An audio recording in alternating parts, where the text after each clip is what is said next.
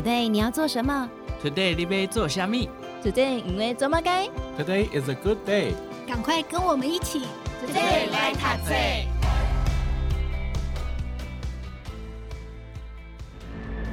Every four days, there's a million more people on the planet. It is the biggest crisis in human history. Hello，大家好，欢迎收听 Today 来读册，我是笑鱼。相信很多人哦，一定看过跟解决人口过剩相关的电影，比方说像《缩小人生》啊，《猎杀星期一》还有《国定杀戮日》等等哦。但是地球上的人口真的是过多了吗？跟大家分享《无人地球》这本书籍哦。作者他踏遍了很多的大国，用另外一个角度来告诉大家，为什么我们相信的，或是现在很多的呃网络的资讯有可能是错的。那在今天我们邀请到的是这本书籍的推荐人，同时也是品学堂的文化长、专栏作家邱美珍老师来到节目当中跟大家分享。老师好，嗯，主持人好，各位听众大家好。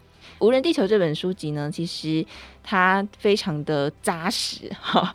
那先请呃您跟大家来分享一下这本书，它大概在讲些什么呢？无人地球啊，这个四四个字虽然看起来很简单，但这本书啊厚厚的，里面有非常多的历史的资料，还有统计的资料，嗯，来支持作者的论点。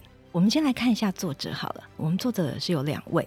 都是加拿大人，那这个不是偶然哈。待会会来讲为什么都是加拿大人。Okay. 呃，有一位呢叫做呃 Daryl Breaker，他本身呢是一个研究公共政策的专家，那曾经在前任的加拿大总理的办公室里面工作过，嗯，所以他专长呢其实是观察目前公众注意的议题，还有就是他会做。选举的预测，选情的预测，嗯、基于他自己的专业呢，他其实是对未来学很感兴趣。因为要做预测的话，其实你不太可能是凭空预测，嗯，必须基于现在的政治、经济种种的状况。所以呢，可以说他就是一个观察未来的专家。另外一个呢，叫做 John Ibbitson，他是一个在。加拿大很知名的作家，那他曾经在加拿大最大的媒体里面长期写作，是一个知名的专栏作者。那么他跟刚才的我刚才讲的 Breaker 呢，他们两个曾经合作过一本书，叫做《大转变》。这本书曾经在加拿大呢也登上了畅销书的排行榜。所以，呃，《无人地球》这本书呢，等于是他们两个再次合作的结果。选定的主题呢是人口议题。其实人口议题，比方说像台湾就很可以很明显感觉到嘛，我们一直在说少子化、少子化、少子化。好，但是我觉得这本书它很正确的告诉你，就是为什么会少子化。除了我们一般很熟悉那些原因之外，他还讲到一些影响性哦。那先请呃老师跟大家来分享一下，就是。您其实也关注人口的议题，这个蛮有趣的，因为在台湾大家可能会关注很多环保议题啊，或是其他的议题，但是好像比较少真的去关注人口这件事情。您觉得这本书的重要性在哪里呢？其实我自己小时候哈，我们家是开杂货店的，嗯，所以在 Seven Eleven 还没有进入台湾之前呢，我就是一个杂货店小老板，所以可以说我是从杂货店小老板的观点来观察这个社会，一直有这个视角。嗯，那么在长大之后呢，呃，我自己进入财经杂志工作，那时候呢，有一本书吸引了我的注意力，就是管理大师彼得·杜拉克他写的很知名的一本叫做《创新与创业精神》。那在这本书里面的开头。他其实就讲了一件事情，就是这个社会上关于创新跟创业的议题、跟机会还有潜力，是基于这个社会的人口结构而决定的。也就是说，一旦人口结构有变化的时候，就会有行业会消失，然后会有行业兴起。嗯，所以这件事情其实后来就是有点像在我脑子里面输入了一个参数，就是未来要观察这个社会的种种的时候，其实你是必须看人口议题。那所以从这个本书里面，我其实啊，就是也看到了这个作者帮我们很好的整理了，从历史上哈来看的话，这个世界上事实上是有四种到五种人口转型的模式。第一种其实就是大概在十八世纪的时候，它是高生育率、高死亡率。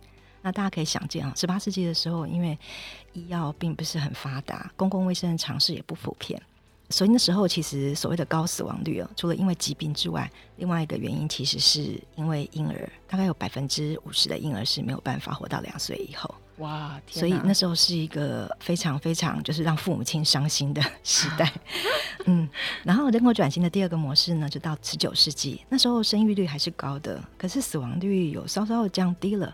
原因是因为都市化，因为十九世纪恰好就是西方大型都市慢慢兴起的时候，包括呃在欧洲哈，还有在美国，就是慢慢都开始都有这样的迹象。所以都市化呢，它提供了比较好的公共建设的照护，那么使得就是死亡率有稍稍的降低。那么第三个模式其实是生育率稍稍降低，然后死亡率持续降低。所以为什么生育率会稍稍降低呢？哈，因为到了二十世纪之后，女性受教育的比例变高了。当女性受教育比例变高的时候，她开始会认为说，生育这件事情有可能是不利于自己长期的人生。这个我们这个我们待会会再讲。对对对，所以就开始进入了人口转型第三个模式。那第四个模式呢，其实就是大概就是现在哈，现在。主流的模式其实低出生率跟低死亡率，就大概所有已开发国家都是走这个模式。那有可能未来会有第五个模式，就是一样的低出生率，然后低死亡率更持续的增加之后，人口会出现负成长，但是活着人都会比较长寿。所以大概就是他回顾了这几个模式。影响性我觉得最大的其实是在于说，我们从日常生活可以观察到，其实就是街景的变化。我不知道大家有没有发现哈，就是以台北来说。路上其实现在很少看到婴儿用品店了哦，还真的是哎，嗯，但是出现了很多长照中心，所以最大的影响我们可以感同身受，其实就是街景的变化，其实蛮明显的。比方说，大家说新竹是一个高出生率的城市嘛，所以如果你去新竹玩，你真的满街都可以看到推着婴儿车的父母，可是，在台北还真的是相对少蛮多的，的确，对，嗯，而且比如说台北市的小学哦。就是大部分都是没有额满的，对啊，真的。然后相对来说，就是小学会超额的，大部分都在比如说三峡、林口、桃园。所以这几个很明显就是人口还在成长的城市，所以这个人口的下降啊，其实会造成很多的影响，人口崩溃这件事情。刚刚说产业的转变，好，其实就是一个蛮大的影响哦。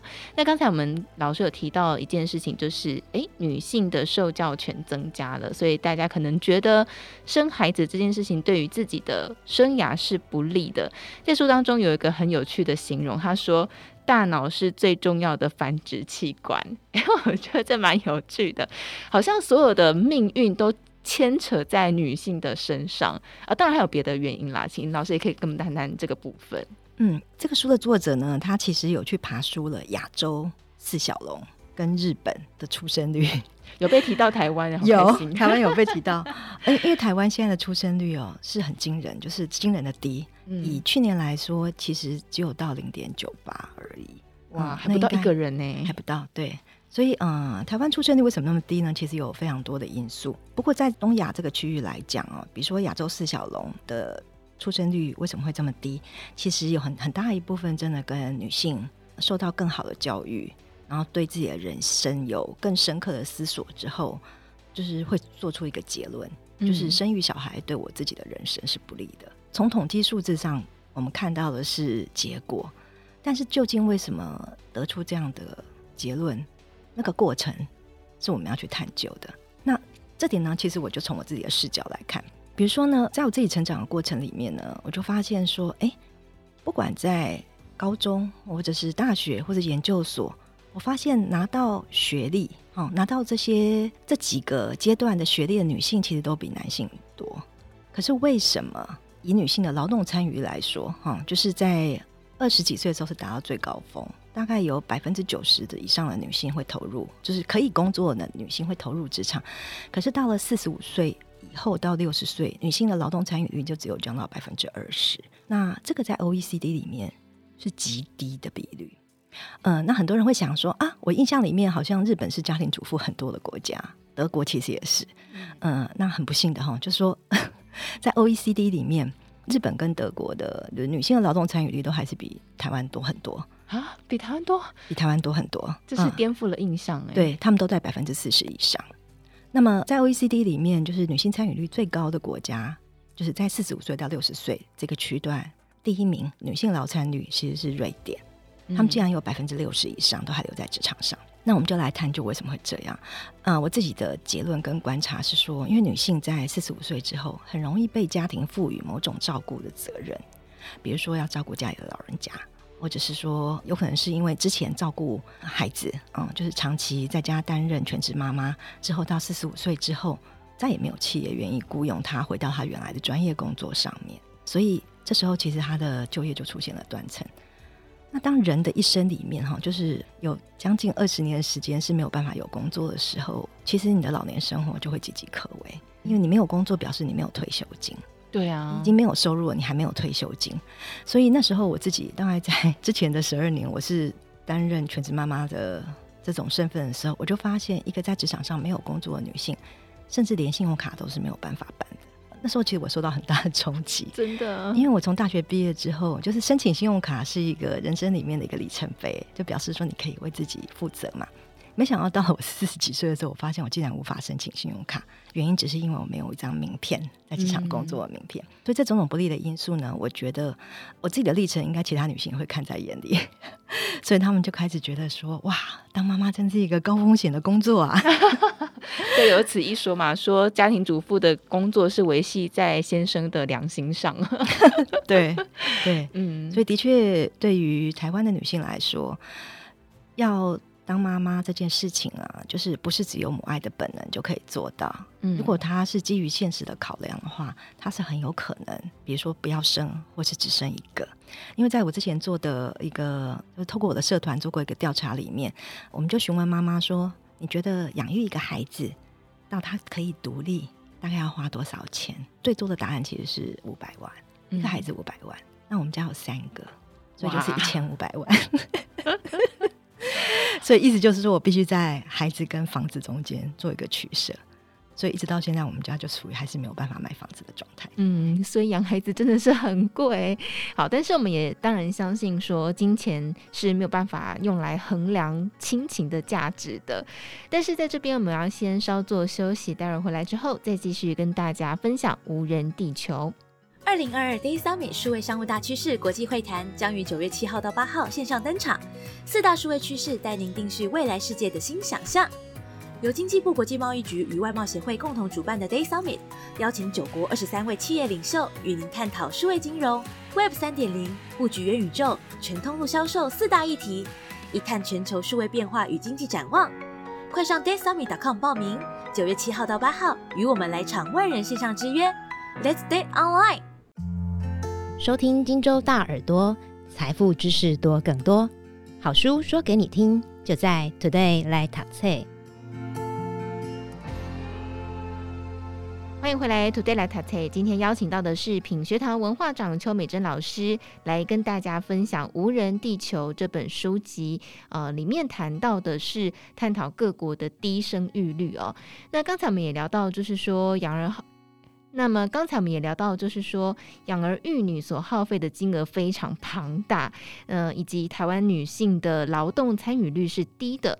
不过我也蛮好奇，就是因为邱美珍老师您从职场回归了家庭，再重新投入职场，那么在这两个身份当中的转换跟冲击，您自己是怎么样来看待的呢？我觉得养儿育女绝对是人生里面。就是对我来说，它是无可取代的经验。嗯，但我之前没有想到是说，原来它有这么高的风险。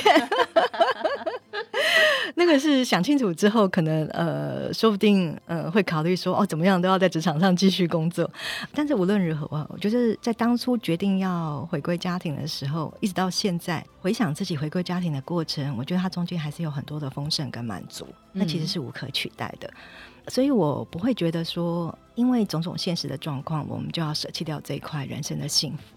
但是我会觉得，这个社会上应该要有更多的帮手，跟来支持做妈妈这件事情。很久以前我们有讲过，说要养育一个小孩需要一个村庄嘛。对对，那这次时候，现在的我们当然就不是在农村里面，所以不会有村庄。嗯。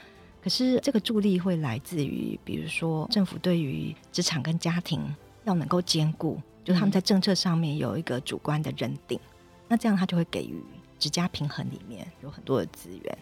那另外一方面就是来自于，比如说整个社会的这种照顾系统，它要能够很便利而且多元，嗯，呃、能够支持想要当妈妈的人，他能够有安全感，可以真正让他安心的当妈妈。嗯，所以我后来会慢慢觉得说这件事情好像是无可取代的。那台湾的状况是这样，就是说女性意识，因为后来慢慢开始阻碍了我们要当妈妈的念头。但是其实，呃，全世界其他的地方也有类似的状况。所以刚才小雨讲说，大脑变成最重要的繁殖器官，这个其实在全世界各地也都看得到。比如说在中国，中国因为二零一六年之前都在做一胎化，所以人口会变少是理所当然的。可是中国政府想不通是说，即使后来解除了一胎化的禁令。大家还是不太想生小孩，为什么？因为中国的那个小资阶级其实已经兴起了，所以他们就再次的觉得说啊，个人的幸福，嗯，其实是比要养育孩子的这种责任要重要很多。然后其他国家，包括印度啊，就是特别要讲印度，是因为印度现在人口有十四亿啊，跟中国是不相上下的多。嗯，为什么连印度这样的国家，就是出生率都会减少呢？嗯，对。是因为印度它的节育教育之前做的太成功了，想不到就有反作用力。对，他节育教育之前就是鼓吹，就说每个家庭只要有两个小孩就好了，而且他们甚至有主观的去推动一个叫做对女性的绝育手术。那是侵入式的手术，意思就是说，你做了这个绝育手术之后，其实你基本上不太可能再生小孩了。它不像男性的绝育手术那样子。对，嗯、所以大部分的印度女性啊，就是她们生第二胎的年纪是二十五岁，因为他们都比较早婚。所以也就是说，有很多印度女性在二十五岁之后，基本上她就认为自己完成了生育的任务，也不会再生了。所以这个是比较特别的一点。那我们说，那中国跟印度是这样，那其他地方呢？其实包括肯雅，就是肯雅在非洲，是个非洲一个很主要的国家。呃，我们以前都觉得非洲人好像会生很多，对不对？对，你看那个国家地理频道，哇，小孩都成群的。对对，的确，肯雅的人口的中位数哈，就那年中位数是十九岁，哇，好年轻，十九岁真的好年轻哦。对啊，这是多少企业梦寐以求的市场。但是肯雅这边，呃，他们的人口出生率下降的原因呢？其实比较不是因为国家，而是因为他们的部落社会的特质在转变。因为会对于就是女性要养儿育女有期待的，在肯雅是部落社会，就是说你这个部族里面。基于对长辈的这种期待，就是你会想要完成长辈的愿望而来生小孩。但是肯雅现在慢慢也因为就是全球化的关系，所以她也慢慢有很多年轻的女性离开她的部落到都市里面去工作了，然后就会陷入那个 我们刚才讲的那个结果，嗯，就是反正女性受过教育，有自己的收入之后，她慢慢就会觉得说生小孩不是一个必要的选择。所以在全世界各地，为什么后来并没有出现那种人口急剧暴增的状态，不像当初马尔萨斯所讲的，就是这个地球会因为人口疯狂成长，而使得这个地球的资源无法养育这么多人，那整个地球会崩坏。后来之所以没有发生这种状况，就是因为。都市化跟女性意识抬头的关系。嗯，他写那本书的时候，他没有料到这件事情发生。没有，毕竟那本书是很早，是一七九八年的时候 那时候的确是人口很多，没错。对对对，那时候人口呃，就是看起来会继续的增长。嗯，嗯对，但是现在其实已经不一样了。不过不得还是就是不得不佩服马尔萨斯。你看他从一七九八年他出版了《人口论》，嗯，这个论述其实持续了两百年。就一直到一九九八年，可能大部分人都还是认为是这样子，没有错。对，直到现在，其实还是很多人这样子认为。对，但事实上，如果以我们这本书透露的讯息来说，其实并非如此。其实刚刚说到这个非洲肯亚部落的转变啊，我觉得跟台湾以前其实蛮像的，因为台湾以前是农业社会嘛，所以像我们父母那一辈，都是家中的兄弟姐妹可能都七八个、十几个，但是真的是随着。呃，城市结构的改变开始慢慢的都市化了。在书当中呢，他这样描述，他说：“呃，以前的人对农村的人生孩子来说，孩子是一种资产，但是等到了都市化之后呢，孩子变成一种负债。”啊，我觉得这个形容有点贴切。但，但是我想这个亲情啊，或是感情，这个不是可以以价来论的。但是呃，确实，如果以这个结构改变来说的话，好像有这样的意味哦。所以整个世界的人口在发生改变，它跟我们的未来的就业、我们的经济都会产生很大的影响啊。那今天先跟大家呃分享到这边，我们在下一集节目当中呢，会再来跟大家仔细的来聊，到底这个女性的角色的转变。然后还有对于整个文化的冲击会带来哪些的影响？我们在下一集节目当中都会再仔细的来跟大家做分享。那么在今天来跟大家分享的这本书籍，它叫做《无人地球》，也再次感谢我们的推荐人品学堂文化长以及专栏作家邱美珍老师来到节目当中，谢谢老师，谢谢大家。